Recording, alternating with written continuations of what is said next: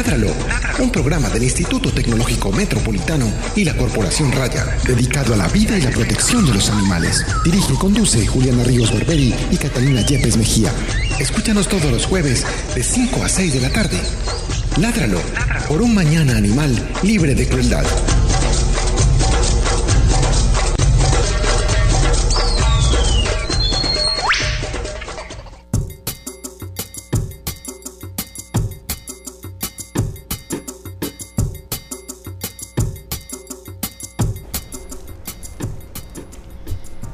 Buenas tardes, eh, estamos en una nueva emisión de nuestro programa Ládralo, un programa dedicado a la vida y la protección de los animales. Este programa es realizado por Raya con apoyo del Instituto Tecnológico Metropolitano.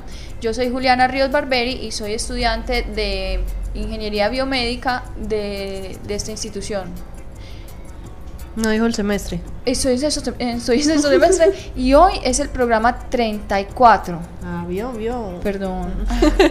Yo soy Catalina María Yepes, médica veterinaria de la Corporación Raya, codirectora de este programa y de la corporación. Un saludo entonces a todos los oyentes. Yo soy Andrés Camilo Puentes en la realización de prácticas de comunicaciones para la Corporación Raya y Ládralo. Hoy tenemos un tema súper... Y saludamos a todos los que nos están viendo en streaming. Hola, hola amigos. Sí, un saludo para todos. Hola amigos. Eh, recuerden que si eh, escuchan un eco en la transmisión de nuestro programa, deben darle actualizar a sus eh, eh, exploradores para que la señal se componga. O le dan el F5 para que se El- haga lo mismo que se llama actualizar, el actualizar. F5. Sí, muy bien. Es lo mismo. Y aprovechamos también para mandar un saludo a todos los que nos están viendo en www.livestream.com slash radio. Eh, niñas, nuevamente un saludo para los de streaming, por favor allá. Hola, hello, gracias por estar siguiéndonos en sus diferentes redes sociales. Por supuesto, también conectarse con nuestro programa a través de www.itmradio.com y seguirnos, porque tenemos nuevamente una invitada que ha venido en esta temporada a acompañarnos y para hacerle todas las preguntas, porque no la quiero presentar antes de si no me regañan. Eso no se puede. Les quiero invitar para que se comuniquen al 440-5135, 440-5135 en la ciudad de Medellín para formular todas sus preguntas. Llamen, eh, inunden estas líneas, por favor, porque queremos escuchar, por supuesto, sus preguntas y sus opiniones respecto a los temas. Y seguir, por supuesto, a la Corporación Raya en todas las redes sociales, tanto en Vimeo, en Instagram, en YouTube, en Facebook y en Twitter como Corporación Raya. Ahora Muchas, sí. muchas gracias Andrés. Muy bien. Estuvo súper bien, tuvo un acote. Eh, vamos a presentar a la invitada del día de hoy. Ella ya ha venido a nuestro programa eh, a hablar de muchos temas y hoy particularmente vamos a hablar de la diabetes en perros y gatos. Paula, hola. ¿cómo Hola, ¿qué más? ¿Cómo están? Bien, ¿y Muy tú? complacida de estar de nuevo aquí con ustedes en este lindo programa. Lindo. Muy Dijimos que, lindo. íbamos a- que ibas a volver, aquí estás otra Yupi. vez. Les recordamos que Paula es médica veterinaria, especialista en medicina interna y que pues sus áreas donde tiene mayor experticia es en dermatología y endocrinología y por eso hoy nos viene a hablar acerca de la diabetes en perros y gatos. Pero antes de eso, vamos con qué con la noticia primero. Vamos a hablar de la noticia de la semana. La primera noticia de la semana. Vaya. Es momento, es momento, de la noticia de la semana, Noticia de la semana. en Ládralo, en Ládralo. Eh, la primera noticia del día es, mm, yo pienso que es noticia eh, un poco por la indignación que causa el hecho de ver cómo un ser humano disfruta y muestra como trofeo la muerte de un animal silvestre tan majestuoso como un jaguar. Eh, estamos hablando del asesinato de la caza de un jaguar, que es un animal eh, con un estado de clasificación vulnerable y que eh, tenemos el privilegio de tener en Sudamérica, en Centroamérica y que desafortunadamente porque lo estamos desplazando por causa de la ganadería, la deforestación, etcétera, pues está viendo eh, diezmada su población. Eh, esta semana un señor Eso no pues ni siquiera un- se una, una cosa Sí, eso no, Un no le da- individuo. no, un individuo. un sujeto. individuo en Chores. Su- el Chores, el sujeto, eh, pues posó, me publicó en su perfil de Facebook unas fotos muy feliz con un animal de estos eh, muerto y él celebraba y su pie de foto era, él es muy bravo, pero yo soy más bravo que él. Muy grave. Pues, hombre, eh, yo le quiero decir a esta persona que lo que hizo es un delito. Está atentando contra la biodiversidad de nuestro país y eso está pues eh, eh, Penalizado. penalizado. Entonces, valga la redundancia por el Código Penal colombiano. ya Codechocó sacó un comunicado de prensa donde informa que este hecho sí se dio en la jurisdicción, eh, la cacería del jaguar, que es, cuyo nombre científico es Pantera onca, eh, se dio en el departamento de Chocó y que ya se están haciendo pues una denuncia oficial ante la fiscalía y las autoridades competentes para que procedan a la individualización y posible yo no entiendo por qué posible y posible judicialización de los presuntos autores materiales de este lamentable hecho. Y pues también están trabajando o al menos es lo que mencionan en la sensibilización de, eh, acerca de la protección, conservación y preservación de las especies de fauna y flora silvestre que se encuentran en algún grado de amenaza o en vía de extinción.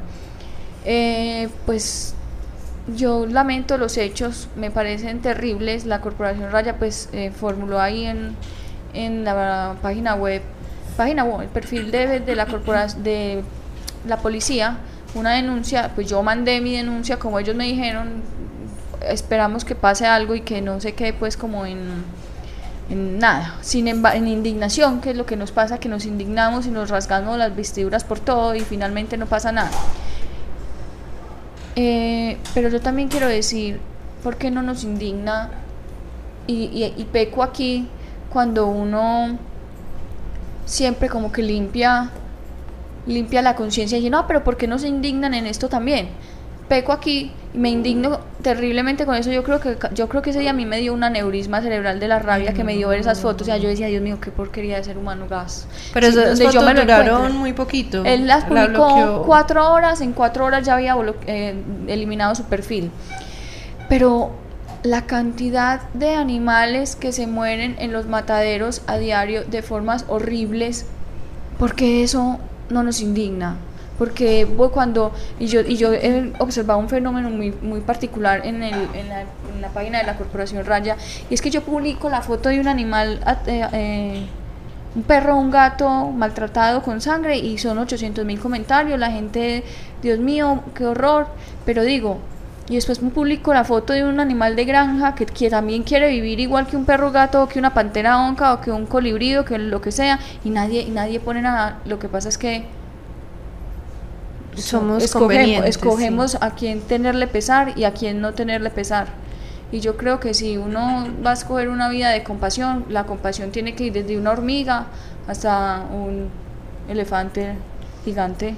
Sí, somos muy convenientes y, y de pronto nos escudamos en decir es la tradición, es lo que nos enseñaron, no sé, desde Se pequeños asume como algo el- cultural. Sí, Sí, ese y es- bueno, ese y es yo, el error. yo quiero decir, bueno, yo no le pido a la gente que sea vegetariana, porque eso es algo que tiene que venir de cada uno, es un cambio de Es un cambio de hábito muy grande que De una vida. persona tiene que hacer. Pero si yo digo, hombre, disminuyamos el consumo de carne, ¿por qué tenemos que consumir carne al desayuno, al almuerzo y a la comida? Eso no. Primero que todo, el mayor deforestador de la tierra, desplazador de todas las especies silvestres, es la ganadería. Segundo, los suelos, las aguas y el aire, donde está el ganado, quedan completamente contaminadas. La cantidad de tierra que se dispone para criar estos animales es una tierra que podría ¿cómo se dirá? Invertirse no es el tema porque no, eh, No, utilizarse pues en- en, en- racional. en, en- cultivar cultivo. para las personas, de pronto una que no sea un monocultivo, porque el monocultivo también acaba con la tierra, pero sí hacer como proyectos que satisfagan las necesidades del ser humano, si es que nos importa tanto pues el ser humano. Pero yo lo que veo es que en la industria ganadera lo único que hay es deseo de lucro y ya. Y mire también lo que pasó a raíz de eso y viene otra Ah, noticia que fue el, el desastroso incendio que Desastroso. ocurrió en Ejoclí a raíz de un ganadero que decidió eh, acabar con un espacio simplemente para acabar con el bosque nativo y, Ampliar y- el- y el ampliar potrero. su potrero. Y fue una cosa, o sea, según lo que yo leía, el espacio que se quemó es equivalente al municipio de las de Sabaneta y mitad de Envigado. Y Caramba. decía la secretaria de Medio Ambiente de Antioquia que ni siquiera en 50 años vamos a poder recuperar un tercio de lo que se perdió ahí. No. No, no, no, esto ya, esto ya no tiene... Vámonos de aquí, Catalina. No, no, no. Vámonos, vámonos. ya- No, no, no, Eso ya no. no, eso ya no tiene solución. Y eso incluso analicen eh, todos los, los proyectos de minería a nivel Ah, eh, sí. nacional. Ah, sí. Qué pena hay que decir los nombres desde el Cerrejón para abajo. Sí, sí, sí. La forma como ellos mismos, cuando realizan los, los tours, cuando empiezan las capacitaciones a los visitantes, ellos mismos dicen, es que esta zona, toda esta montaña es una montaña enorme que ha sido utilizada y que otra vez volvió y se rellenó y entonces el Cerrejón está completamente comprometido con la recuperación biológica y ecológica, entonces eso no se recupera. Eso no se recupera. No, Eso no no se recupera, las especies no regresan, no vuelve No. y surge nuevamente vida como existía antes, no. Realmente la minería es otro, otro elemento irresponsable. Bueno, No estamos acabando calmémonos ya. eso. Esto está muy social. Eh, Sí. Ahora vamos a hablar de la segunda noticia eh, que me place mucho y de manera personal y creo que eh, como entidad felicito al ITM por la iniciativa de hoy que tuvieron de hacer conjun- junto al área metropolitana una entrega voluntaria de fauna silvestre. Yo estuve ahí documentando como periodista del programa Ládralo. Fuiste nuestra corresponsal. Sí, Vamos con nuestra corresponsal radio. Eh, estuve ahí documentando todo, eh, pues si bien hubo que hacer un poco más de difusión, me parece a mí dentro de- del sistema interno de la entidad de la ITM, pues nosotros también por nuestro lado hicimos fuerza y yo creo que tuvo una buena respuesta eh, el, el evento de hoy. Vamos a escuchar eh, lo que nos quería contar una de las organizadoras desde aquí, desde la parte de gestión eh, del ITM, lo que nos quería contar sobre el evento hoy. Mi nombre es Marcela Marín y soy la coordinadora del Sistema de Gestión Ambiental del ITM. Eh, Marcela, buenos días. Mira, queríamos saber desde Ládralo por qué surge esta iniciativa de entrega de fauna silvestre aquí en la universidad. Bueno, surge la iniciativa eh, eh, enmarcada en la celebración del Día de la Tierra o del Mes de la Tierra que celebró el 23 de abril. Y el Sistema de Gestión Ambiental viene adelantando varias actividades eh, para la protección del medio ambiente. Entre esas, eh, hemos trabajado siempre de la mano con el área metropolitana, que es nuestra autoridad ambiental. Y el área metropolitana eh, tiene el programa de protección de fauna silvestre y de entrega voluntaria de fauna silvestre. Entonces, eh, invitados por el área metropolitana y apoyados por el sistema de gestión ambiental que busca siempre eh, la protección del medio ambiente, no solo dentro del ITM, sino también que trascienda o que traspase las puertas de la institución, que llegue a todos los estudiantes y a sus familias, fue que se se creó o se dio la iniciativa de hacer la entrega voluntaria de fauna silvestre. ¿Qué expectativas tienen para el día de hoy? ¿Usted cree que sí vayan a haber estudiantes que traigan los animales que tienen en sus hogares como fauna silvestre? Pues mira, nosotros eh, esperamos que los traigan, quienes los tengan, pero puede que no traigan por dos razones. O sea, siempre es difícil desprenderse de una mascota, eh, de una, un animal que ha hecho parte pues, de su casa y de su familia. Entonces yo entiendo que es duro el desprendimiento. Pero también lo que buscamos o lo que esperamos es que la gente tome conciencia de no volver a tener fauna silvestre como mascotas en sus casas. Entonces puede que no nos traigan muchas o puede que nos traigan y eso puede significar dos cosas, o que la gente no los quiso entregar o que la gente en realidad no tiene fauna silvestre, que es una cosa positiva. Entonces no importa si traen o no traen, o sea, la idea es que quienes tengan la entreguen voluntariamente, pero quienes no tengan, nunca piensen en tener un animal silvestre en su casa, porque son animales que no son domésticos, que necesitan otras condiciones, que los sacan de su hábitat, que además de tenerlos en un ambiente que no es el suyo, detrás de la casa de fauna hay una problemática más grande y es la extinción de especies, ¿cierto? Tienen que matar a sus familias, a sus madres para poder sacar los bebés, entonces que no se genere todo ese impacto cuando yo compro un animal o recibo un animal que sea silvestre. Bueno, Marcela, muy interesante todo lo que está haciendo el ITM. Los felicitamos desde la Corporación Raya por esta iniciativa de la gestión ambiental. Eh, quisieras mandarle un saludo a todos los oyentes de Ládralo. Eh, muchísimas gracias a ti, Juliana. Eh, un saludo para todos los oyentes de Ládralo y que todos sepan que no vuelvan a comprar o a tener animal- animales silvestres en sus casas. Muchas gracias, Marcela. No te desconectes. Estás escuchando Ládralo en ITM Radio. Bueno, eh, mm, en la expectativa me quedé esperando a ver si alguien llegaba a entregar algún animal. Porque había dos factores. Pues el primero, que a la gente le diera pena llegar y decir, hola, miren, soy un Se delincuente. un poquito. tengo, tengo fauna silvestre en mi casa y pensé que quizá eso iba a ser como una forma de frenar a las personas para que, y además en la universidad pues como, uy no, aquí Ay, si no van, sí, me mundo". van a molestar. Sí, bueno, eh, porque uno cuando es joven es bobo, pero ya después uno va creciendo y ya no le importa. Ser bobo. ¿qué? Sí, pues es bobo, idiota, ya uno acepta su condición. Pero entonces ya, bueno, entonces listo, me quedé ahí esperando y afortunadamente llegó, estuve ahí presente en las tres entregas que se hicieron hoy de fauna silvestre. En total se contaron seis animales en tres entregas, entonces me parece que bueno, pues es un buen, es un buen resultado. Y por un lado puede significar que la gente ya no tiene tanta fauna silvestre y por otro lado pues estas personas se movilizaron, se sensibilizaron y ahora pues van a ser unos abogados más en la lucha por evitar la- el tráfico de fauna silvestre. Vamos a escuchar a la primera persona que entregó sus animalitos hoy, que fueron dos periqui- periquitos muy lindos. Eh, vamos a publicar en nuestras redes sociales las fotos para que vean qué animales se entregaron voluntariamente hoy en el ITM. Eh, estamos con una de las personas, la primera persona que trajo pues animales aquí a la entrega de fauna silvestre y él nos va a contar un poco de por qué los trajo y cuál fue su experiencia. Bueno, muy buenos días, mi nombre es Andrés Santana.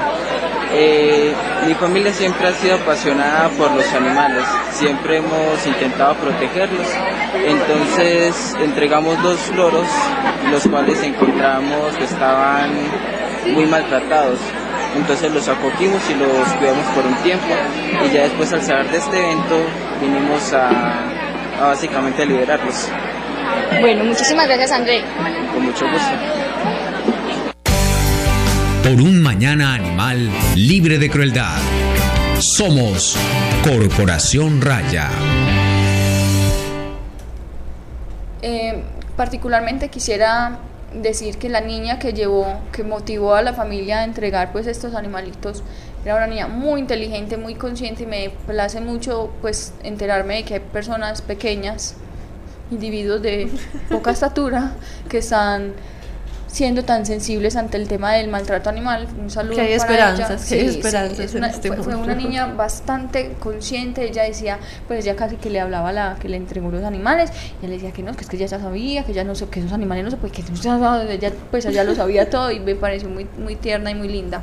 Y por último, la última persona, la, una, sí, la última que llevó, que fue una tortuga morrocoy, en muy malas condiciones, eh, el muchacho que la llevó logró convencer a su amigo y a la mamá del amigo particularmente para que entregaran al, al- al animalito y eh, pues ahí la entregó y sí, estaba como en condiciones precarias. Es Wilson Andrés Vargas Rojas, eh, estoy en el ITM Ingeniería Mecatrónica. Eh, el motivo por qué traje la tortuga acá fue que me enteré por un póster de una amiga de que tenía, eh, si se tenía animales silvestres en los hogares, podía traerlos y restaurarlos a su hábitat. Eh, yo no tengo animales silvestres, sin embargo, un amigo mío sí tenía uno, una tortuga que según me enteré es una morrocoy. Eh, lo que pasa es que él como que se la regalaron y la tiene desde hace varios años. La verdad yo nunca la había visto, sino solamente la vez que la trajeron. Pensé que la habían botado. Cuando le pregunté si todavía tenía la tortuga, él me dijo que sí, que por ahí estaba en un rincón o algo así. Y le dije que si la podía llevar para que, como digo, para restaurarlo a su hábitat. Fue un problema difícil porque la madre de él la cuidaba mucho. Eh, y yo le dije que esa no era la forma pues de alimentarla, así no es como tenía que vivir y no podía estar en cautiverio. La señora accedió obviamente a esto y supongo que quedó un poco más concientizada al respecto. Sí, claro. Bueno, muchísimas gracias. Dale, con gusto.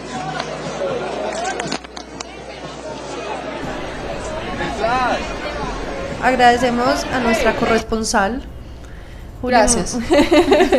por el completo informe que nos acaba de dar de la noticia eh, que ocurrió hoy en el ITM. Y pues sí, agradecemos nuevamente al ITM por esta iniciativa porque creo que es, es muy importante generar conciencia.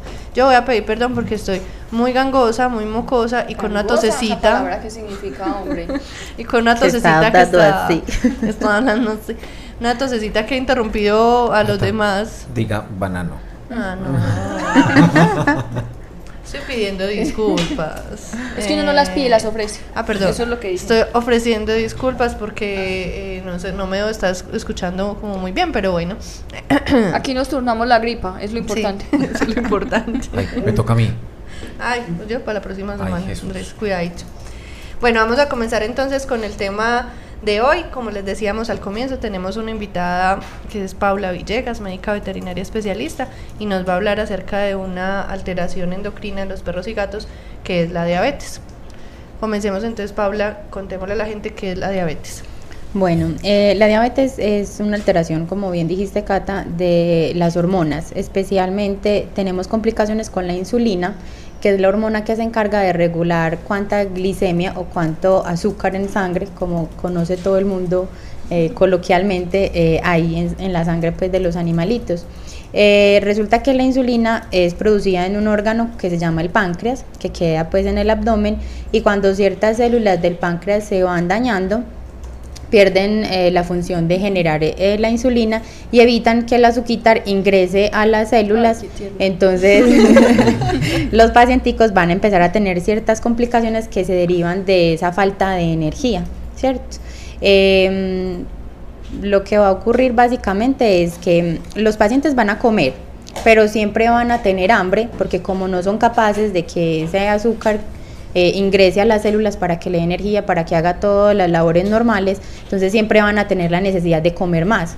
A pesar de que están comiendo mucho, que eso se llama polifagia, eh, van a tener eh, pérdida de peso. Van de pronto a ser pacientes inicialmente muy gorditos o de esos perritos o gaticos que están acostumbrados a que en la casa les den que la arepita, que el pancito, que es que le gusta mucho la galleta, que todos los días le dan un confite, que es que no puede llegar el papá de la calle sin darle el buñuelo, que desayuna con quesito y chocolate y todas esas cositas.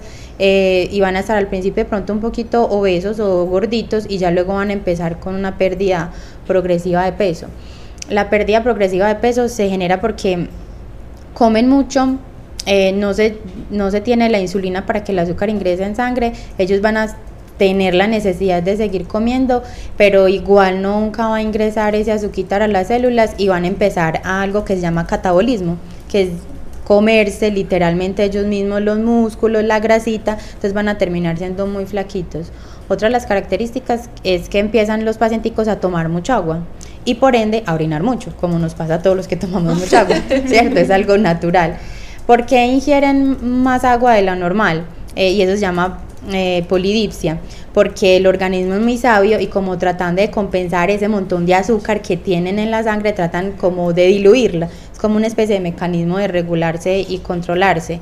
Entonces ingieren, ingieren mucha agua y orinan y orinan mucho. Son pacienticos que de pronto el propietario al principio te dice, no, es que él se aguantaba y yo lo sacaba dos veces a hacer pipí, cosa que tampoco es buena, ¿cierto? Hacer que los pacienticos que tengan una orina acondicionada no es buena, pero independientemente de eso, le dice a uno al propietario, ah, no, eh, ya no se aguanta todo el tiempo o por la noche está dormidito y se le sale un poquito el pipí, eh, vamos a tener pacienticos que están orinando cantidades eh, abundantes, pues o sea, antes le salía el macho y en todos los palos levantaba la patica y orinaba un chorrito chiquitito, ya se queda rato orinando y orinando y eso es como un mecanismo para tratar de compensar lo que está ocurriendo, que es la falta de insulina para regular la glicemia o el azúcar. Paula, ¿qué tipo de diabetes existen? O sea, ya, explicamos cómo, qué es lo que sucede en la diabetes, que está involucrada la insulina y que no se está eh, entrando pues, de, la- de manera eh, adecuada la glucosa en las células. de acuerdo a eso, ¿qué tipo de diabetes hay? O sea, hay cuatro tipos y se parecen mucho a las humanas, pero no vamos a ahondar en todas. Lo que tenemos que conocer nosotros es que hay una diabetes que es dependiente de la insulina, o sea que al igual que algunos humanos, a mis pacientes toca inyectarles todos los días la insulina y hay otra que no es dependiente. Pero ¿qué ocurre? En nuestros pacientes veterinarios van a terminar mucho más rápido que en los pacientes humanos necesitando la inyección de insulina. O sea, son muy pocos los pacienticos o una vez que se realiza el diagnóstico, son muy poquitos los que se van a tener algún tiempo manejados con dieta, con dietas especiales o con algunos medicamentos para controlar esas glicemias elevadas. Eh, sino que van a progresar rápidamente y van a necesitar sí o sí la aplicación de la hormona pues de forma exógena, o sea, aplicarle la inyeccióncita de insulina cuando ellos están comiendo. Mm, esa es como la clasificación básica que quiero que tengan en cuenta los oyentes por si tienen alguna de las tres polis, que así conocemos coloquialmente los médicos, a la poliuria, que es orinar mucho, a la polidipsia, que es tomar más agua de lo normal, y a la polifagia, pues vayan y consulten y pidan por favor que se le mida la glicemia a su, a su mascota, ¿cierto? Entonces son o dependiente o no dependiente. Sí, o sea, básicamente es o me tienen que inyectar insulina o no me tienen que inyectar insulina, pero en ambos tengo que manejar una dieta estricta, tengo que evitar que el pacientico esté comiendo cosas que estén por fuera del concentrado normal, que es un concentrado medicado el que se debe manejar, que tiene regulada toda la parte de calorías, de proteína y de grasa sobre todo. Em, pero entonces básicamente es o me inyectan o no me inyectan insulina. Pero todos los pacientes van a terminar más temprano que tarde con la con, la, con el tipo, ajá, con el tipo que es insulino dependiente. ¿Y cuál es la variación de esta presentación eh, ya en las dos especies pues, que manejamos, que son perros y gatos? ¿Qué es más común en cuál? Es mucho más común en perritos que en gatos. Los gatos eh, tienen un margen mayor de glicemias en sangre, o sea, ellos se estresan más fácil y hay un efecto que hace que em, tengamos una salida de azúcar, pues por decirlo de alguna forma abrupta, a sangre, ¿cierto? Entonces los pacientes eh, felinos van a tener glicemias mucho más elevadas. Por ejemplo, si llevan al paciente al, al, centro veterinario y allá le toman una glicemia, puede salir por encima de 300 y se consideraría normal siempre y cuando no venga acompañado de, lo, de los otros tres signos pues, de alarma básicos que hay. Y eso es una respuesta fisiológica del gato al estrés que se le genera de pronto llevarlo al centro veterinario, ponerlo sobre la mesa, que haya estado otro gatico, otro perrito antes, ¿cierto? Eh, se da mucho más también en ciertas razas, ¿cierto? Por ejemplo, lo que son schnauzer, lo que son poodle, de, hablando de razas pequeñas, lo que son los labradores y los golden, hablando de razas grandes, son razas más propensas a que en su edad madura vayan a tener complicaciones de este tipo, complicaciones diabéticas. Pero eso quiere decir que no es solamente por alimentación, puede ser también raza, genético. Sí, no solamente, lo que pasa es que si vos tenés un paciente eh, labrador que por sí no debería estar muy gordito, que digamos, porque ellos también tienen complicaciones eh, con, las, con la cadera, por ejemplo, hablando de, de, de todo lo, lo osteomuscular, y si encima de que no hace mucho ejercicio es de pronto una hembra y vos todos los días le das mazamorra, que ya me tocó un paciente que, que siempre que sí, que siempre que pasaba el señor de la mazamorra, entonces que hacía el escándalo, entonces que le dan mazamorra con bocadillo, entonces Con bocadillo para obviamente ese tipo de, de situaciones van a ser un factor que van a, a complicar el cuadro y pueden desencadenar también el proceso. ¿Cierto? Bueno, ¿cuáles son los factores de riesgo para la diabetes? Entonces, además de una mala dieta, ¿cierto? Además de la mazamorra. además de la mazamorra, no mentiras, no la satanicemos, que es muy rica. Ay, sí, a Catalina no le gusta. A mí no me gusta. Ay, ya será de donde, de Bogotá. Yo ¿o sí soy inca, no, pues, no, no, pero... no, no, no, para Bogotá no tampoco. Pero no, no sé, no. Yo creo que fue falta de costumbre. Ma, ¿por qué no me diste mazamorra? Todo es ¿Qué culpa de pasó? doña Victoria. Pues sí, uno, uno aquí, Viquisita, ¿qué pasó? Viquisita, ¿qué uno aquí pasó que ahí? en domingo sin mazamorra, pues Catalina. Ay, no, a mí me encanta la mazamorra, a mí me encanta. Y es súper energética para los deportistas. Me encanta. Mm. Eh, Yo no soy deportista, pero eh. Bueno. En fin, el punto es, sí, mm, una mala alimentación es básica, ¿cierto? O sea, que los pacientes sean obesos, al igual que en los humanos, es un factor que va a ser predisponente pues al paciente a que la pueda presentar.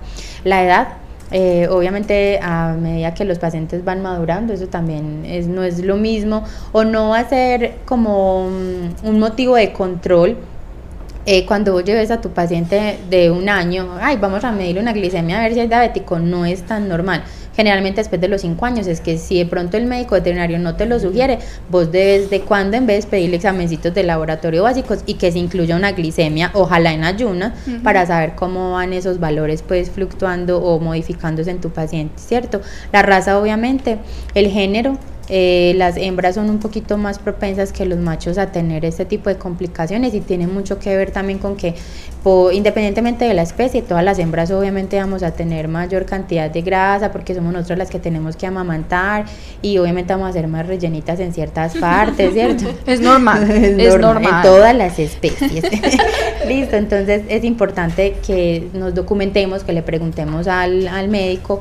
En internet también hay, inclusive hay una página de pacientes que ya tienen la condición de diabéticos y, y es una página promocionando pues una, una, insulina veterinaria, pero tiene toda la, la mm, como la información básica para uno como propietario por si está sospechando o por si ya tiene a su paciente diagnosticado como diabético. Y es muy ilustrativa, muy fácil de encontrar. A propósito de eso, eh, hay personas que pues indiscriminadamente compran sus concentrados más por orden económico. ¿Ese tipo de desorden alimenticio también podría causar diabetes? Sí, cuando nosotros hablamos de nutrición, no estamos hablando de los de solamente los pacientes eh, malnutridos, que son esos que les dan de pronto un buen concentrado y además les dan otras cositas, sino de los pacientes más, eh, desnutridos. Y un paciente desnutrido es aquel que puede de pronto su propietario, por ahorrarse cierto dinero, eh, estar comprando un concentrado de muy baja calidad que obviamente no va a tener la proteína adecuada, que va a tener una mayor cantidad. A ver, calidad más que cantidad de carbohidratos, porque hay quien regula la venta de los concentrados. Entonces todos los concentrados deben tener un porcentaje de proteína, un porcentaje de carbohidratos, que son pues como los azúcares eh, o las harinas pues del concentrado, un porcentaje de vitaminas y todo el asunto. Pero ese porcentaje es diferente dependiendo de la calidad del concentrado. Y del origen. Exacto. Entonces está el carbohidrato que viene de la galleta wafer y está el, el carbohidrato que viene de la patata. ¿Cierto? Obviamente es más caro la patata que la galleta. Ay, no debe haber dicho la marca, ¿cierto? es más caro que el, que el no, eso desecho. hace parte de la cultura colombiana la waffle. El desecho de la galletería, pues no va a ser la misma calidad de carbohidrato. ¿Y entonces, de patata? Sí. ¿Concentrada? Sí, hay concentradas que tienen patata, o arroz en, en su composición o yuca.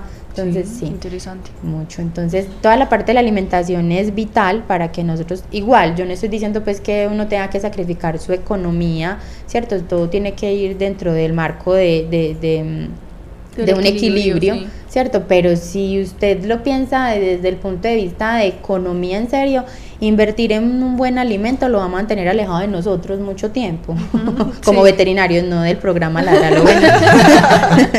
y, es, y, es, y es bueno, es, y es bueno ir al médico para que lo revisen a uno y le digan, no, todo va dignamente, nos vemos dentro de un año, no para que le digan, mira, hoy le vamos a tener que hacer un examen de glicemia que vale, voy a decir precios al azar, listo, que vale 14 mil, además hay que hacer una insulina que vale 30 mil, no son esos los reales por favor.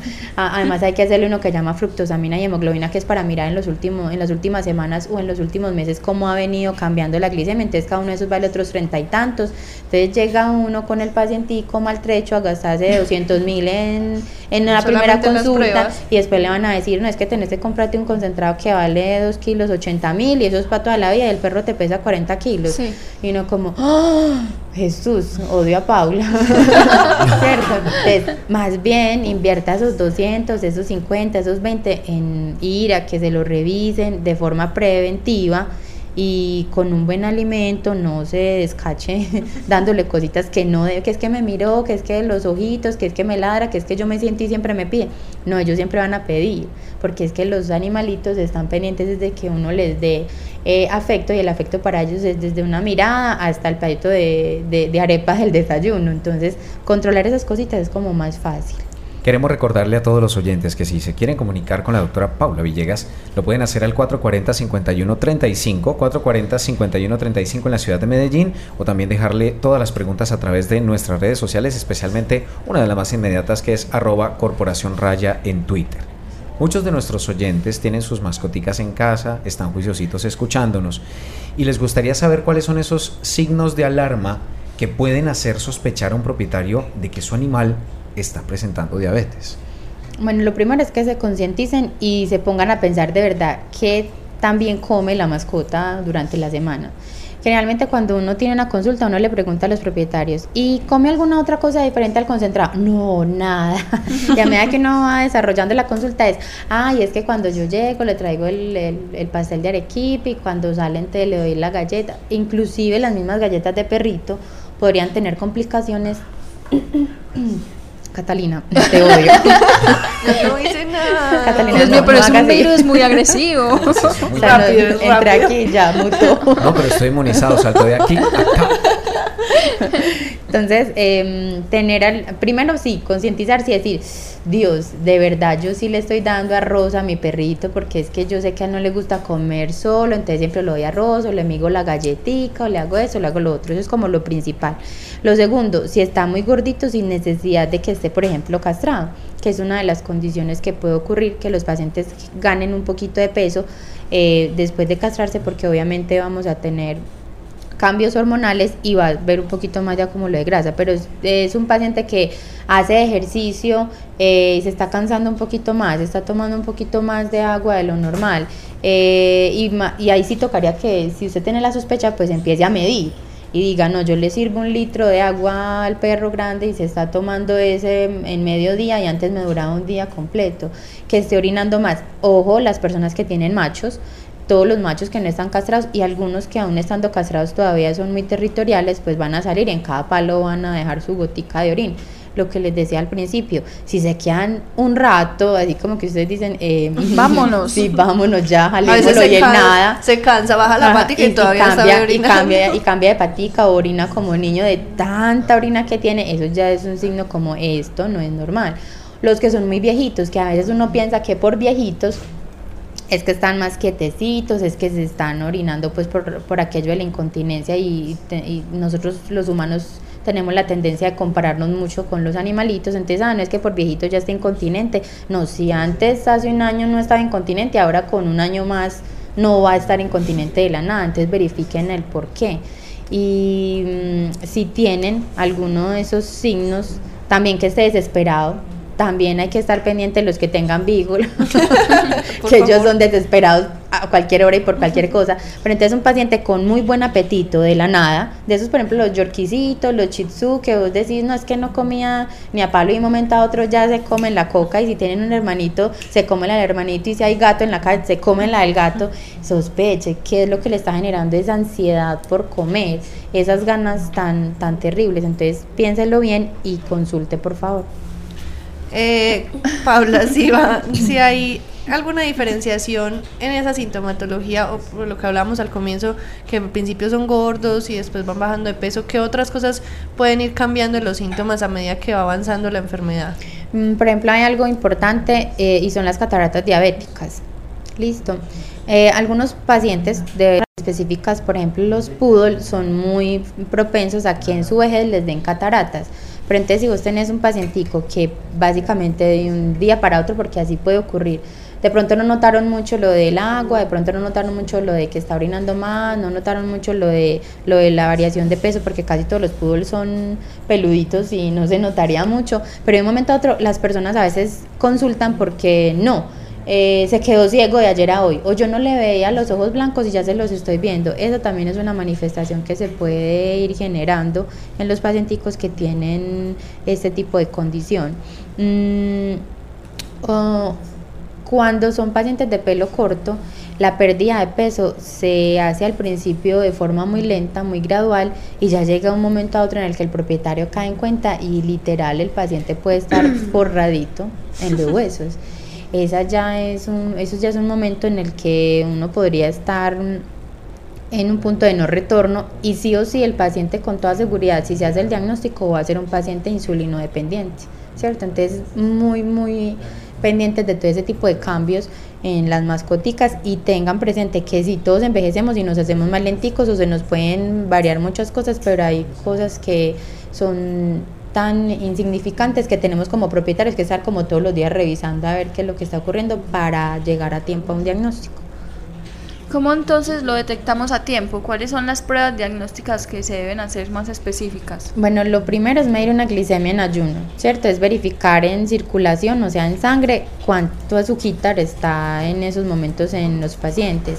Básicamente uno puede tener un rango de 80 a 120 miligramos por decilitro, es un rango muy similar al que se maneja en los humanos y en eso debería estar el paciente. Obvio, si vos estás con un paciente que pasó, que comió la noche anterior a las 9 de la mañana, le tomamos la glicemia a la, ve, perdón, a las 9 de la noche y le tomamos al día siguiente la glicemia a las 9 de la mañana y está en 125, pues pasó 12 horas de ayuno. No es que lo vamos a clasificar de una vez como un paciente diabético, pero se necesitaría hacer otro panel de estudios, pues otros estudios que corroboren tu sospecha porque no sería normal. Cuando uno no come, está hipoglicémico, ¿cierto? Está con la glicemia bajita no por debajo de 80, pero sí la debe tener bajita. Entonces, si en ayuno el pacientico está como rayando el límite superior o ya se nos pasó que nos ha ocurrido muchas veces que se toma así porque uno dice, no, hagámosle, es viejito, es de una raza propensa, es hembra, hagamos la glicemia y sale por allá en 350 y uno le pregunta al propietario, no estaba con poliuria, no estaba con polidipsia, no estaba con polifagia, no, súper bien, todo bien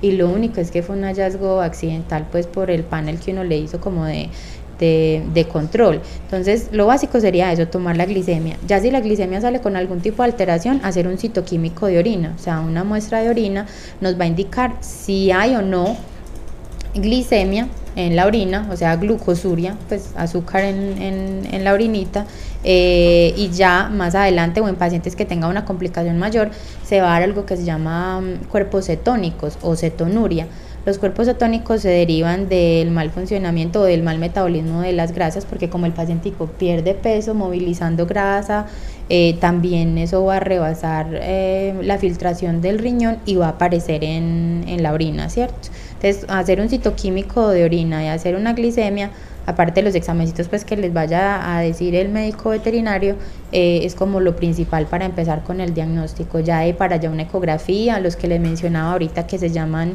hemoglobina glicosilada y fructosamina, que cuando ya el paciente está diagnosticado uno tiene que mirar si el asunto viene de meses o de semanas atrás. Entonces ahí es donde se va a dar cuenta uno si las glicemias han estado muy elevadas en un mes, mes y medio atrás.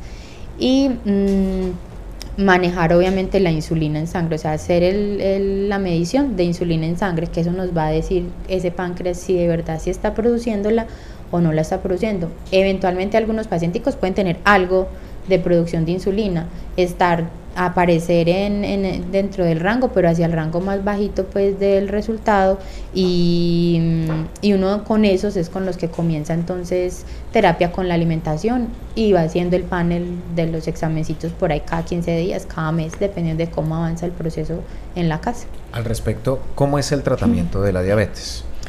Bueno, una vez que el paciente está diagnosticado, lo más importante es que el eh, propietario tiene que tener en cuenta que cuando se hace, mm, ya se hicieron todos los exámenes iniciales, el paciente tiene que seguir haciéndose esos exámenes de forma periódica, bastante periódica al principio, porque es difícil que se regulen. No es lo mismo la producción de la insulina por cuenta del organismo a la, pues a la inyeccióncita de insulina exógena. Entonces, algunos pacientes las primeras semanas, los primeros meses, eso les aplican la insulina y se cae al piso la glicemia o se le sube, tienen que ir a urgencias. Bueno, es un poco complicado al inicio.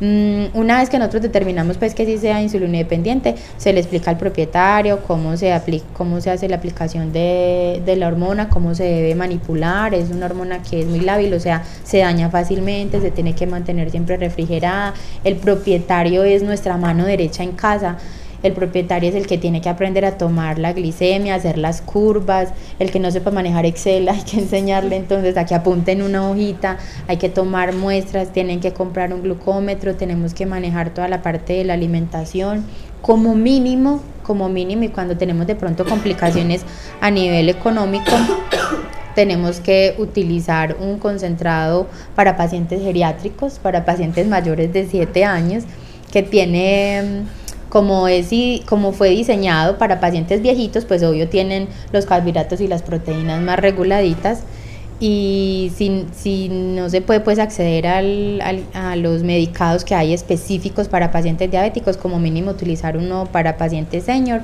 eh, chao y para el trasto de la basura todas las gomitas, mm, galletitas, Confite, confites y carajaditas que se le que se le hubieran estado dando, sean de perrito o no sean de perrito.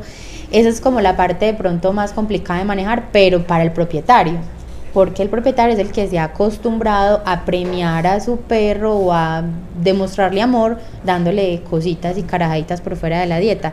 El paciente en ese momento se comería cualquier cosa, por lo que hablamos, la necesidad que está teniendo incesante pues de, de recibir energía lo hace que se coma cualquier cosa. Mm, Desde la basura hasta la libra de carne que la señora compró en el mercado por la mañana. congelando. Exactamente. Eh, pero sí, el propietario es como el que tiene que aprender a evitar esos premios de más o comprar premios que ya venden también premios para cada condición de los pacientes. Y también hay premios para pacientes diabéticos, así como en los humanos ya están todas las cosas sin azúcar y eso. Todas las repostería Ajá. y todo eso. Eh, Paula, tenemos una pregunta en las redes sociales. ¿El boxer es una raza propensa a sufrir de diabetes? Em, voy a decir algo un poquito triste, pues los boxers son propensos a muchas, todo. A enfe- todo. sí, a muchas enfermedades.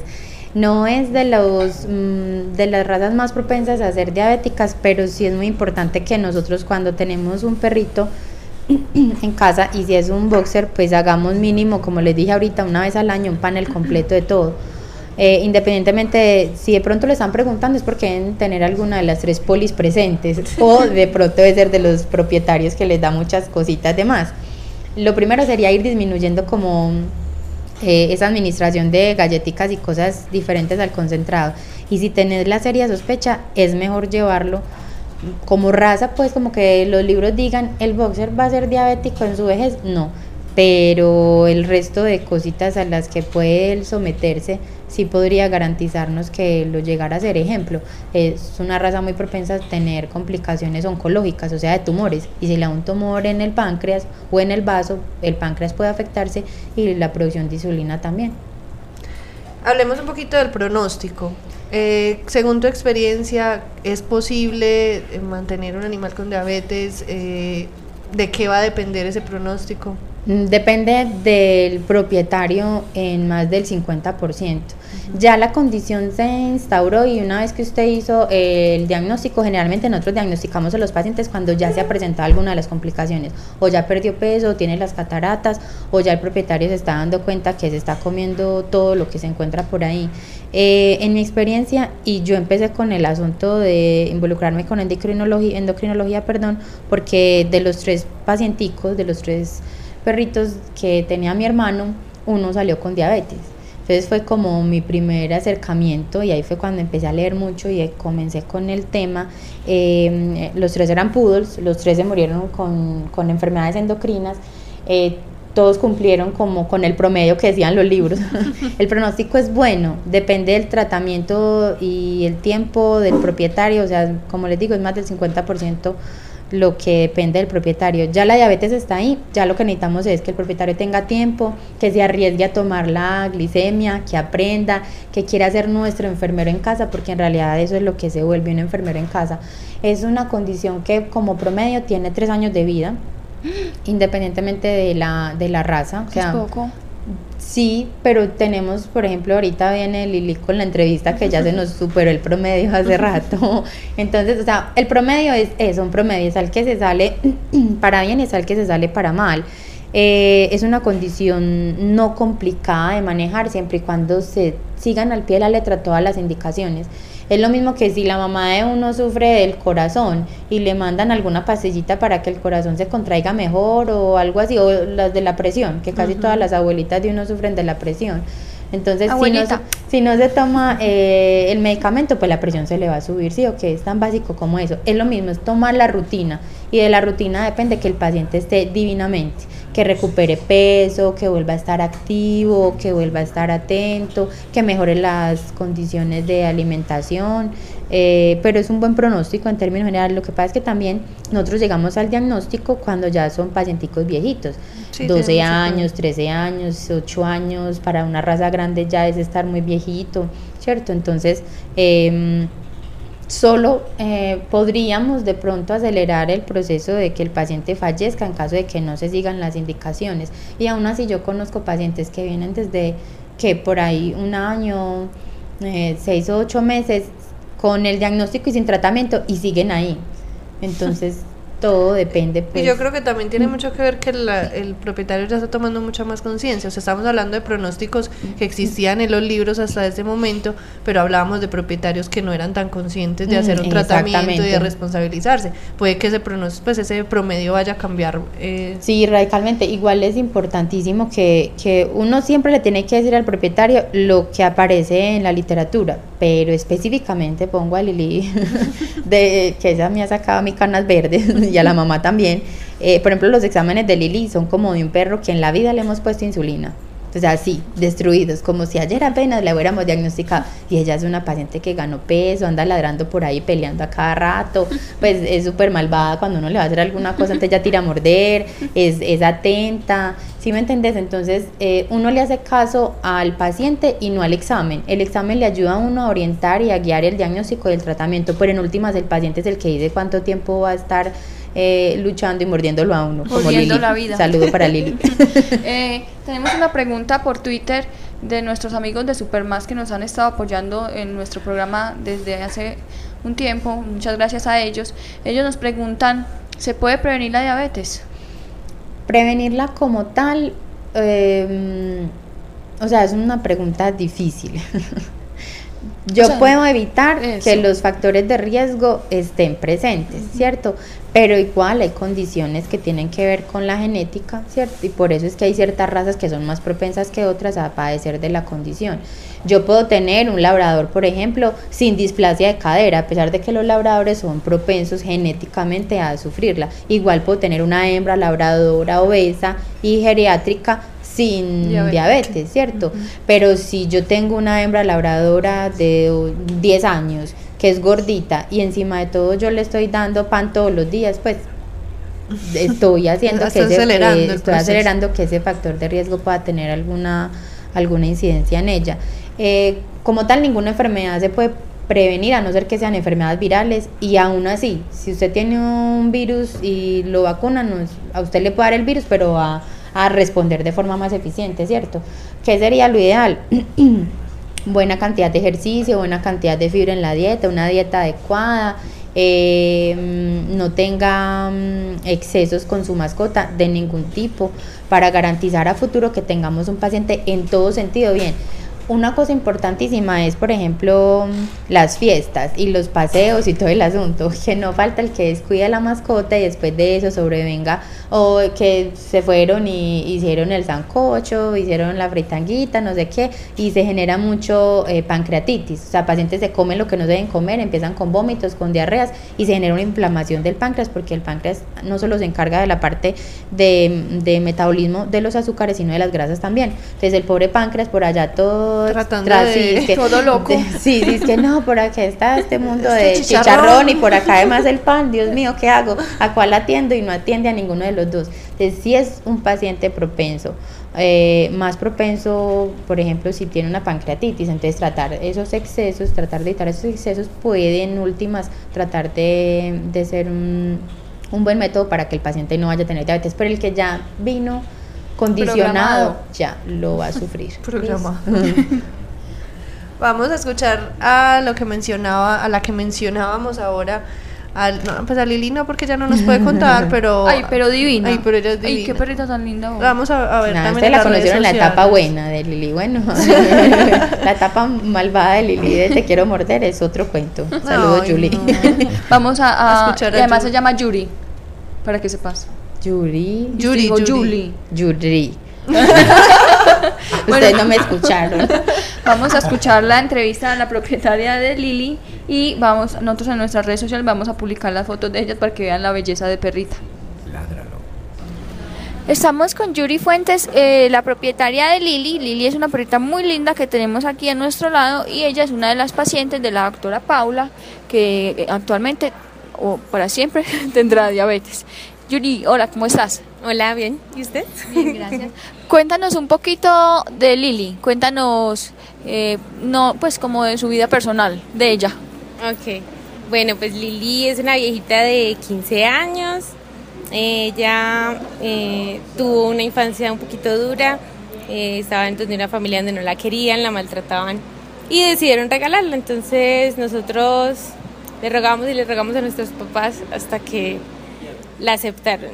Y bueno, ella siempre tuvo como un trauma con los hombres, entonces fue difícil adaptarnos, pues mis familiares a ella, pero ahí, ahí sí.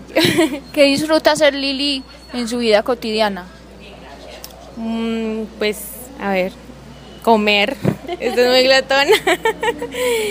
muy de malas que le dio diabetes porque le encanta comer. Le encanta comer todo, de todo, pero... Bueno, eh, ¿hace cuánto fue diagnosticada Lili con diabetes? Eh, bueno, hace tres años que yo llegué acá a la ciudad de Medellín, nosotras somos de Cúcuta, eh, la trajimos acá porque ella estaba tomando agua en exceso. le hicieron unos exámenes de glicemia y ahí fue donde se indicó que tenía niveles muy altos. Entonces, el signo que más alarmante presentó que se dieron cuenta ustedes fue que empezó a consumir mucha agua. Sí, ella estaba tomando mucha agua, eh, por lo tanto orinaba mucho. Eh, y ella siempre ha sido muy juiciosita, siempre hace donde debe. Y en este caso ella se hacía en cualquier lado, como que no se aguantaba. Entonces ya vimos que era una señal de que algo estaba pasando. Y sí, desde hace tres años es insulino dependiente. Bueno, entonces hablemos un poquito del tratamiento médico que se le hace y de los cuidados que además hay que tener con ella. Eh, bueno, a ella eh, le diagnosticaron diabetes eh, mellitus, que es como la más común. en primera instancia le empezamos a dar, administrar insulina humana. Aquí a Medellín no había llegado la, la, pues, la animal. Eh, la tratamos eh, más o menos por dos años y ya, o sea, después de que ella comienza a ser insulino dependiente, ya empezamos a darle comida especial, nada de que pues que se nos cae un pedacito de comida y hay que pesar y hay que dárselo, no. Muy juiciosos con eso, con los horarios de las comidas, lo mismo con el ejercicio, no puede ser nada en exceso y ese es el tratamiento como más básico. Eh, Yuri, te pregunto, hay gente que piensa que no es suficiente, pues o que no vale la pena hacer un esfuerzo económico de tantos cuidados porque obviamente hay que estar en un horario específico con ella, administrarle los medicamentos en el horario exacto. Y dice, pues ¿para qué tanto esfuerzo? Simplemente es un animal o simplemente ya tiene una edad y que no vale la pena. ¿Qué mensaje le darías a ese tipo de personas que piensan así? Pues bueno, yo sí he recibido mucho que me juzgan pues me dicen que como a ella hay que inyectarla, que hay que pesar, que ella está sufriendo. Pero lo que la gente no sabe es que a ella no le duele. A ella antes eso la hace sentir mejor. Entonces al yo ver que ella está bien, todo lo justifica. Pues todo no, porque ella no está sufriendo, pero, pero sí nosotros hacemos lo que más podemos por ella porque fueron 14 eh, años de ella siempre saludable, a nuestro lado, muy fiel y hay que devolverles un poquito de todo eso tan lindo que ellos nos dan y tan puro. Yuri, muchísimas gracias. Eh, mándale un saludo, por favor, a nuestros oyentes del programa Ládralo. Ah, bueno, un saludo a todos, a mis papás en Cúcuta que me están escuchando, que las puse a escuchar a todo el mundo. Y no, no, pues que cuiden mucho a los perritos, que los lleven al veterinario y que, no sé, los consientan mucho, si tengan 17 años o lo que sea. Bueno, muchas gracias.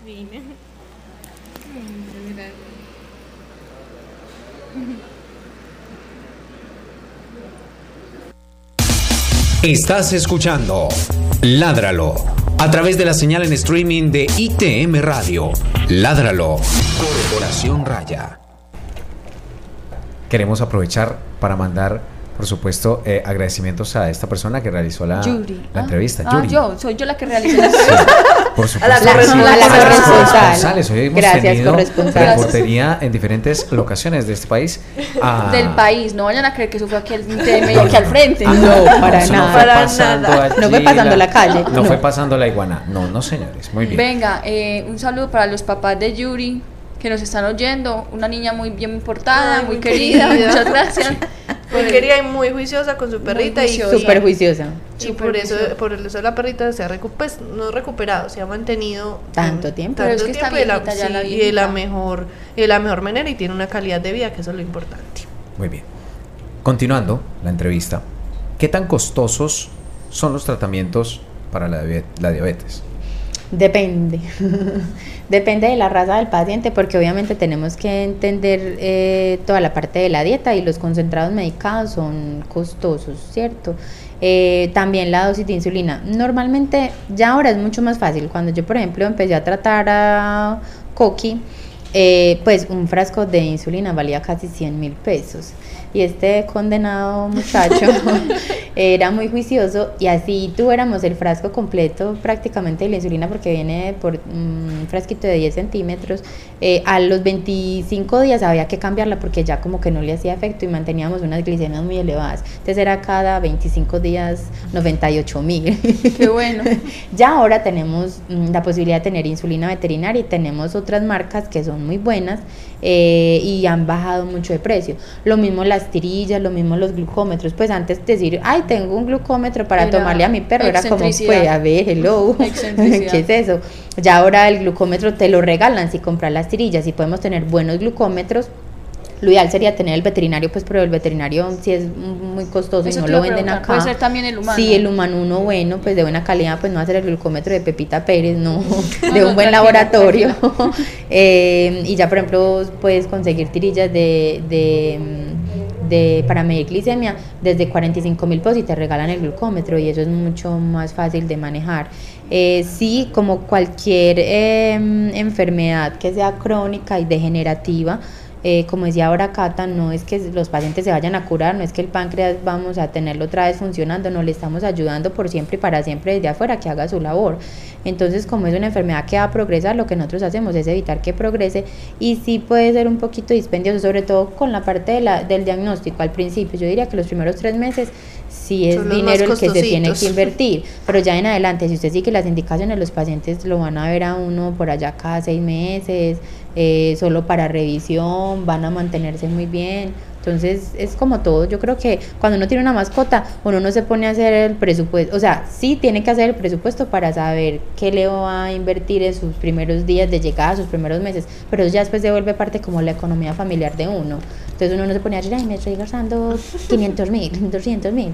No, sí es difícil pues mantener de pronto un poquito más a los perritos grandes que a los chiquitos, sobre todo por el tema de la alimentación, pero no es nada imposible, para nada. Y la calidad de vida de ellos y cómo las personas se van dando cuenta del el avance es súper bueno, entonces vale la pena darles la oportunidad a esos chiquitines. Yo creo que eso es lo más importante, que, que la gente genere conciencia que vale la pena y que, y que no se les está haciendo sufrimiento, como le dicen muchas personas a Yuri, que no es que la está haciendo sufrir, sino al contrario, le está dando calidad de vida y la está acompañando en un proceso de enfermedad. Sí, o sea, sufrir si ella no le sacara la sangrecita, si no supiéramos eh, qué hacer en caso de que tenga un bajón de glicemia, si no supiéramos a dónde acudir cuando la tuviera muy alta, eso sí sería dejar sufrir al paciente, porque ya con el diagnóstico y que uno no haga el tratamiento Claro. indicado, sí sería terrible.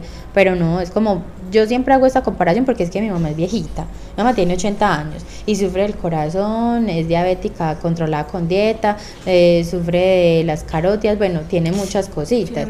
Y cuando el año pasado había que operarla de la columna, pues entonces yo siempre le hago la analogía a las personas, entonces yo hubiera hecho, no, mi mamá es muy viejita, que le siga doliendo la patica y no la llevamos pues a cirugía porque es viejita, no, yo tengo que hacer que mi mamá se sienta bien, lo mismo con la mascota viejita, si esa mascota ha estado con vos 8 años, 9 años, 10 años, 15 años, y por qué en este último tiempo no vas a quererla y a cuidarla y a hacer todo lo que necesite. Que es cuando más te necesita. Claro, obvio, entonces no hay que pensar en el tema económico porque no se puede. No hay que Nos ponemos tristes esfuerzos. Paula, muchísimas gracias. Yo creo que aprendimos, como no estamos aprendiendo tanto en estos programas de ladra. Yo debería ser aquí ya cada ocho días, ¿no? Sí. Vení, vení, to- vení cada ocho días, qué problema hay. Paula debería estar en planta ya. Ya, ya- debería. Ah, no. Ah, bueno. Como dije ahorita, el tema económico no es lo importante, todo por amor al arte. No, muchas gracias de verdad. Yo creo que eh, tanto nosotros como los oyentes eh, quedamos muy satisfechos con todo la- lo que aprendimos sobre esta enfermedad y sobre todo eh, lo que concluíamos, que, que el pronóstico es bueno siempre y cuando vamos a tener un propietario responsable y que se va a hacer cargo de la situación y que es posible, que es posible y nos contaba la evidencia de Yuri, es posible hacer un tratamiento como estos y que es, lo importante es ver a nuestros animales bien y felices. Sí, sí, eso es lo mejor. Muchas gracias por la invitación. Ya saben, Me pueden decir cuando quieran y yo por acá estaré Pero- fregando la vida. Pero hoy nos pusiste a... Ah, eso, a no se sufrir, dice. a apretar. eso no se dice. Bueno, no le contemos pues a nadie, no tranquila. le contemos a nadie que llegué muy tarde corriendo. Tranquila. Vamos a escuchar la agenda de la semana. bueno, me gente que- Eventos, campañas, jornadas de vacunación, esterilizaciones, encuentros, conferencias. Todo en la agenda de la semana en Ládralo. Eh, chao, Paula. Se la, nos voló. la doctora se fue. Tenía Un paciente. Un paciente, Paciente, precisamente. sí. Bueno, eh, vamos con, bueno, en realidad pues no han todavía publicado la la agenda del microchip de este mes porque ya mañana cambiamos de mes, mañana es día de fiesta, sépanlo. Al que no sabía que mañana no hay que madrugar, ahí se le dijo. Ahí se le dijo. Ahí se le dijo. Bueno, y como como Siga, por favor. Como no, todavía no se ha publicado la semana pues de microchip, todavía no podemos darles un dato, pero les recordamos que el 17 de mayo eh, tenemos eh, jornada de esterilización a bajo costo en Medellín. Sin embargo, eh, tuvimos un pequeño cambio de planes porque nos voltearon la tajada y ahora no será no será en, la, en el Centro Cultural de la Villa de la Burra, sino que será en el Centro Veterinario Veterinario Salud Doc, ubicado al frente del Juan Pablo II. Entonces, cualquier duda, si, si ah, que me enredé, que ya no sé cuál es la dirección, no, no, no dude, tranquilo, se comunica con nosotros. De todas maneras, a las personas inscritas las estamos llamando uno por uno a explicarles cuál fue la situación y a todos los que se van a escribir ya saben que es en el Centro Veterinario Salud Doc, frente al Juan Pablo II, sobre todo a las 70. Esto es Belén Las Playas. Eh, pedimos disculpas porque fue una situación que se nos salió de las manos y, y pues no, no nos cambiaron las cosas en último momento, pero no quiere decir que la jornada no sigue, la jornada sigue para el 17 de mayo domingo a, bajo costo. Eh, de todas maneras estaremos enviando, eh, publicando de nuevo la información en nuestras redes sociales con la dirección nueva, con la dirección corregida y para que las personas todavía tenemos cupos, para que las personas que quieran inscribir a sus animales de compañía, pues lo hagan. Esta jornada es para perros y perras, gatos y gatas, excluyendo aquellos animales que son braquicéfalos que clasifican dentro de esa categoría y Catalina Yepes como veterinaria de la Corporación Raya les va a explicar por qué. Porque los braquicéfalos, que son aquellos que son mucho más ñatos, como los gatos persa o como los perros bulldog o pug, tienen un riesgo mayor de sufrir complicaciones con las anestesias fijas, con los medicamentos que utilizamos en las anestesias fijas, que son las anestesias que se colocan a nivel intravenoso. Las complicaciones se pueden evitar, eh, pues dando la, administración de la anestesia de una manera diferente que la eh, vía respiratoria, entonces es una anestesia inhalada. Entonces, para evitar esas complicaciones, se pueden comunicar con nosotros y les damos otra alternativa que no se hace bajo jornada, pero también se puede hacer a un, costo moderado y lo puedan realizar su esterilización y no dejen de esterilizar sus animales de compañía. Entonces, no, hay- no duden en comunicarse con nosotros en caso de que tengan un animal de estos braquicéfalos. Vamos entonces a continuación aquí en el programa Ladra- Ladralo con los consejos de la doctora Catalina Mejía. Cat- Vamos ¿Cómo? ¿Cómo? Catalina, despedilo. Me acaba de quitar un apellido. Cat Tip. Cat Tip. Recomendaciones, consejos y soluciones veterinarias. Ládralo. Cat Tip. Cat Tip. Catalina Yepes Mejía es Corporación Raya. El catip de esta semana Catalina, pero tienes que decir algo al respecto. de Catalina Mejía. No, no, yo lo perdono, tranquilo. No sé si mi papá, pero, pero yo sí. Yo quiero decir que hay un locutor en una emisora muy conocida de nuestra ciudad que tiene mis mismos apellidos y se quitó el Yepes. ¿Qué le haría el papá? No, pero se lo quitó para la emisora solamente. Sí. Yo creo que le suena mejor Mejía que Yepes. Mm. En fin, el caso es que el catip de esta semana es acerca de la otitis. La otitis es una enfermedad muy común en perros y gatos, mucho más en perros y mucho más en perros que tienen sus orejas en posición caída, por decirlo de alguna manera, como los bases y los beagle. ¿Por qué? Porque son mucho más propensos a tener espacios que son mm, húmedos y con una temperatura mucho más alta, entonces esto hace que las bacterias y hongos crezcan mucho más fácil en estos espacios. ¿Cómo prevenir la otitis? Como es una enfermedad tan común, no quiere decir que no se debe tratar, sino que sí se debe hacer tratamiento, pero la forma, pues algunos trucos para prevenirla son, si, si usted baña a su animal de compañía en la casa, siempre antes de bañarlo, cubra el conducto audi- auditivo con un poquito de algodón y si es posible incluso le puede impregnar un poco de vaselina para que el algodón permanezca en el conducto porque ellos se sacuden durante el baño y el algodón sale volando. Entonces, si sale volando, tiene que volvérselo a poner, un algodoncito nuevo. Eso va a evitar que el, agua que cae en el momento en que usted le está, lo está bañando caiga al canal auditivo y humedezca más este espacio y pues, pues, genera más eh, porcentaje de bacterias y hongos creciendo allí. También se le recomienda limpiar eh, de manera frecuente el canal auditivo utilizando productos adecuados para la limpieza. Pues hay varios en el mercado que le van a ay- ayudar incluso a disminuir la producción de cerumen dentro de ese canal auditivo. Si usted deja ese cerumen que permanezca desde el baño, desde el baño que le hizo hoy hasta el baño que le va a hacer dentro de un mes, le aseguro que va a tener un cultivo de bacterias y hongos creciendo ahí porque el cerumen va a estar rico en nutrientes y, en, y la temperatura y Delicioso. delicioso para esas bacterias. Entonces, si quiere evitar que esas bacterias generen un proceso infeccioso, haga una limpieza. Yo recomiendo que al menos lo hagan dos veces a la semana. Le hagan una limpieza. Si tienen dudas de cómo limpiarlo, entonces consulte con su médico veterinario para que no vaya a haber ningún eh, pues ningún trauma en la orejita, porque duden pues de cómo se hace la limpieza.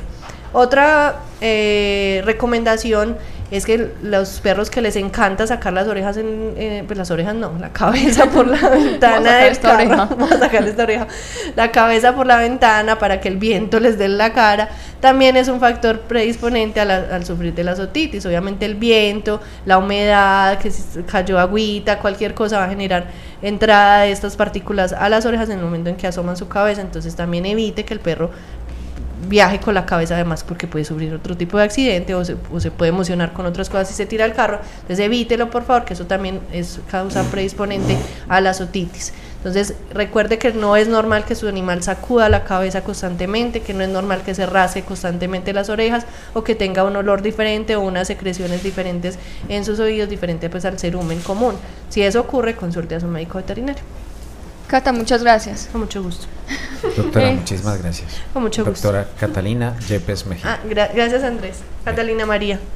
Catalina eh, María Yepes Mejía. Aún se nos olvidó darle los agradecimientos a nuestras personas que nos ayudan, que son Carlos Pérez, que hizo el cabezote de este, pro- de este programa, José Julián Villa, que hizo la música de fondo, y Gretel Álvarez, que la jodemos todo el santo día. Gretel, perdón, algún día te pagaremos con creces todo lo que haces por nosotros, que ya hace los diseños de cada programa.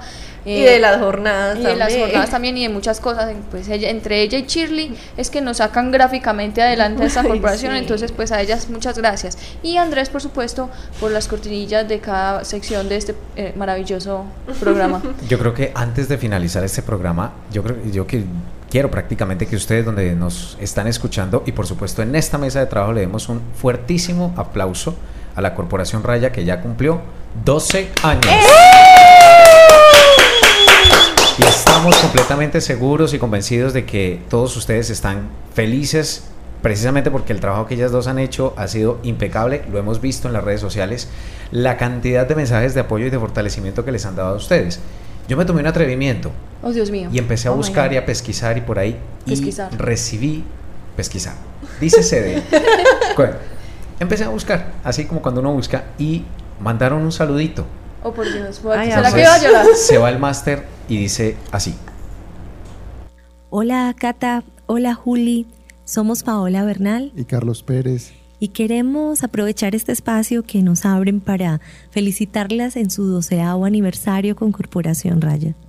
Para nosotros es un motivo de orgullo contar con ustedes, eh, ser parte de algunos de sus proyectos y felices de encontrárnoslas en el camino.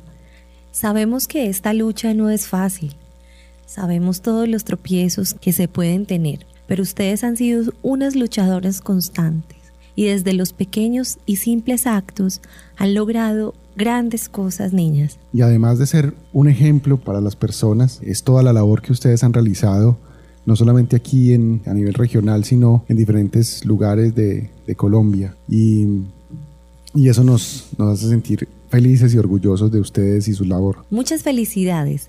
Sigan disfrutando y celebren en grande. Y sigan escuchando Ládralo por un mañana animal libre de crueldad. Estás escuchando Ládralo a través de la señal en streaming de ITM Radio. Ládralo. Corporación Raya. Vieran, le vieran la cara de agradecimiento en streaming. Muestra tu cara de No, felicidad en no puedo. Muy contentos. Ay, gracias. Muchas gracias. Muchas gracias a ellos por Ah. contestar esa No, y muchas gracias a Andrés también. Ay, sí, Andrés. Qué Pa- detalle. Paola siempre me, me hace llorar. En el primer programa me hizo llorar y bueno. Sí, muchas gracias. eh, siempre han sido parte de nuestra familia. Carlos, que acá, que cada programa le agradecemos. Es, el, es él el que hizo el cabezote de este programa. Ay, no, nada. Muchas Bueno, gracias. muchas gracias. De verdad. Se merecen otro aplauso. ¡Eh!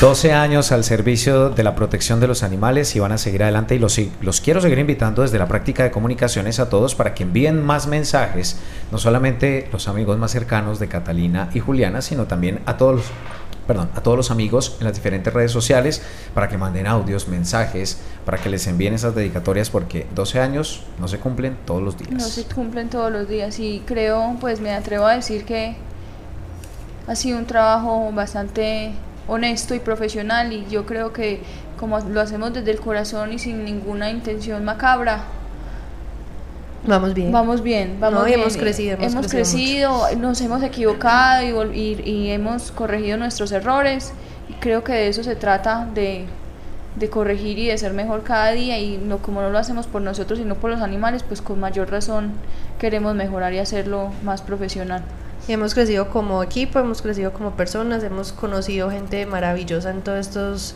toda esta trayectoria, entonces agradecemos mucho también el apoyo porque es que dependemos de todo, dependemos de todos los demás para que podamos seguir trabajando por los animales y, y- y meto ahí la cuña, dependemos de los patrocinadores para que podamos hacer nuestra próxima jornada que será realizada en el mes de, de julio en Docordó, Chocó.